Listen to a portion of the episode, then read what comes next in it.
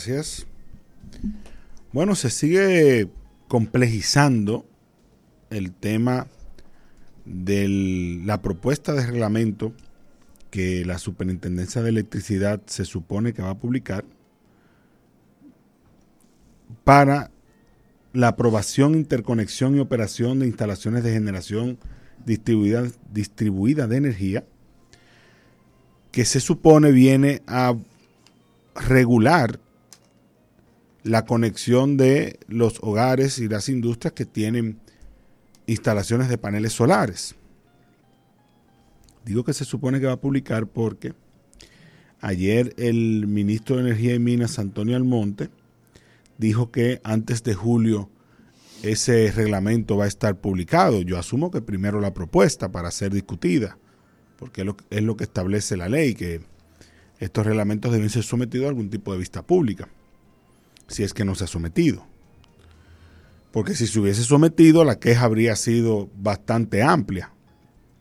Porque eh, el problema lo genera el que se quisiera cambiar las reglas de juego en torno a la facturación o la medición de la energía que los usuarios que tienen paneles solares inyectan al sistema y cómo eso luego se traduce en un beneficio para ellos en su facturación final. Porque la mayoría de los que tienen paneles solares consiguen energía para utilizar durante el día de, los paneles, inyectan al sistema, pero luego en la noche, si no tienen baterías, tienen que utilizar la energía del, tendido eléctrico, de las distribuidoras. Y eso lo que se hace es que eh, se hace un neteo entre lo que se inyectó al sistema y lo que luego se consumió. Ahora ha salido, hace unas semanas, un informe elaborado por Magin Díaz, que ha generado un avispero porque en ese informe se dice que esa situación genera pérdidas de alrededor de 90 millones de dólares para el sistema eléctrico nacional y para las distribuidoras, que son las que cobran el dinero. Pero la verdad es que ese informe, así como se ha publicado, dice las cosas a medias. Porque aquí hemos dicho que el beneficio que genera el tener eh, energía solar, no solamente desde el punto de vista económico, sino también social y medioambiental, supera con creces, supera con creces cualquier eh, subsidio o incentivo que el Estado ha implementado. Y que además ese presunto problema de 90 millones de dólares al año que eso genera no es nada comparado con los 1.500 millones de dólares que todos los años genera de pérdidas el sistema eléctrico nacional por otras razones que no son el subsidio eléctrico, el, subsidio y el incentivo vinculado a los paneles solares. Y que además, siendo honestos, esa, ese monto de los 90 millones de dólares hay que tomarlo con pinza porque una cosa es dejar de ganar y otra cosa es tener un costo. Son cosas distintas cuando un usuario hace una inversión en paneles solares, obviamente por momentos del día deja de ser un cliente al que las EDES o las distribuidoras o las empresas que tienen concesión le factura. Entonces, esa empresa deja de cobrar, no, pero no tiene una pérdida. Aquí la parte que pudiera establecerse como un costo y lo que pudiera entrar en la discusión es lo que se relaciona con el mantenimiento de las de la infraestructura de las redes de conexión, el tendido y las líneas de alta tensión, las subestaciones, todo ese entramado que permite que la energía llegue a un hogar o una industria. Y el tema de la potencia que también entra en la discusión.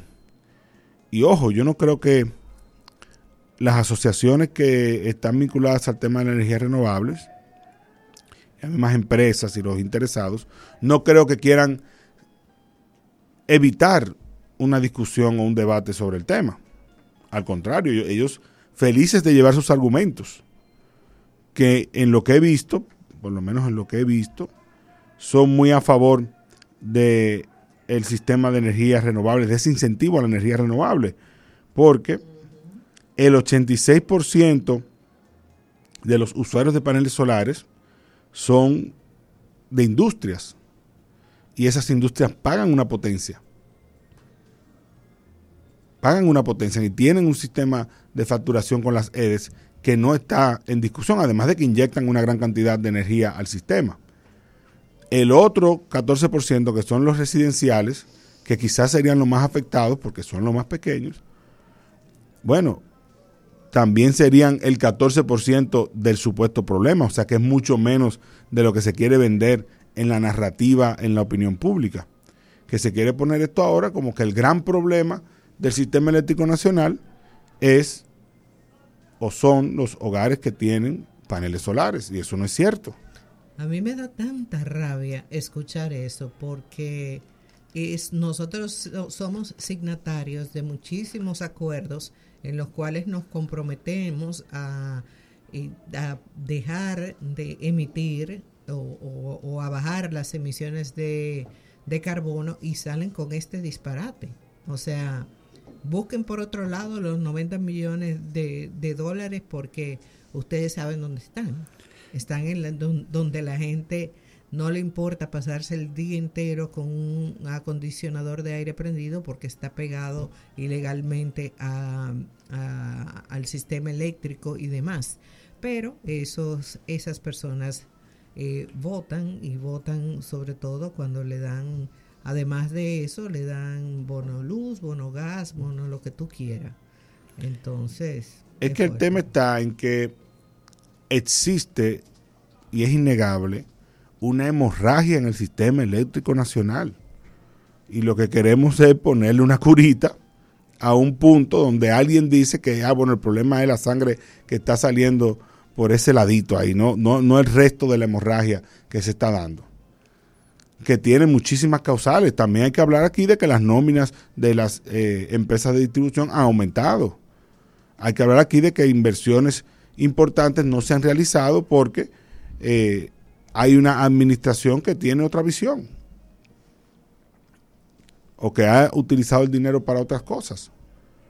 Pero bueno, ¿por qué a algo que genera un retorno económico directo a esas familias, a esos hogares que tienen eh, instalados, que fue un sistema que se diseñó pensado en que la gente pudiera instalar sistemas de energía renovable y promover eso, y ojo, también de nuevo, se puede perfectamente discutir hacia futuro cómo esto es sostenible o no, porque evidentemente no, no está pensado esto para que el 100% de los hogares algún día sean solares.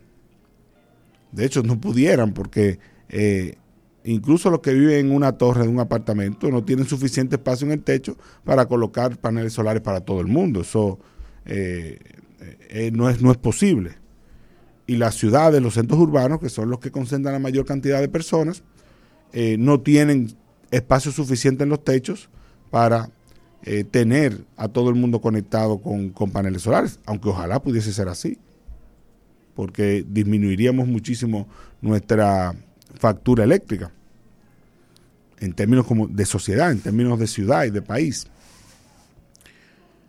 Pero esto que se creó en el 2007, la ley 57-07, bien que se abra una discusión y un debate sobre, bueno, qué, ha funcionado y qué no ha funcionado y por qué hay algunas cosas que ajustar.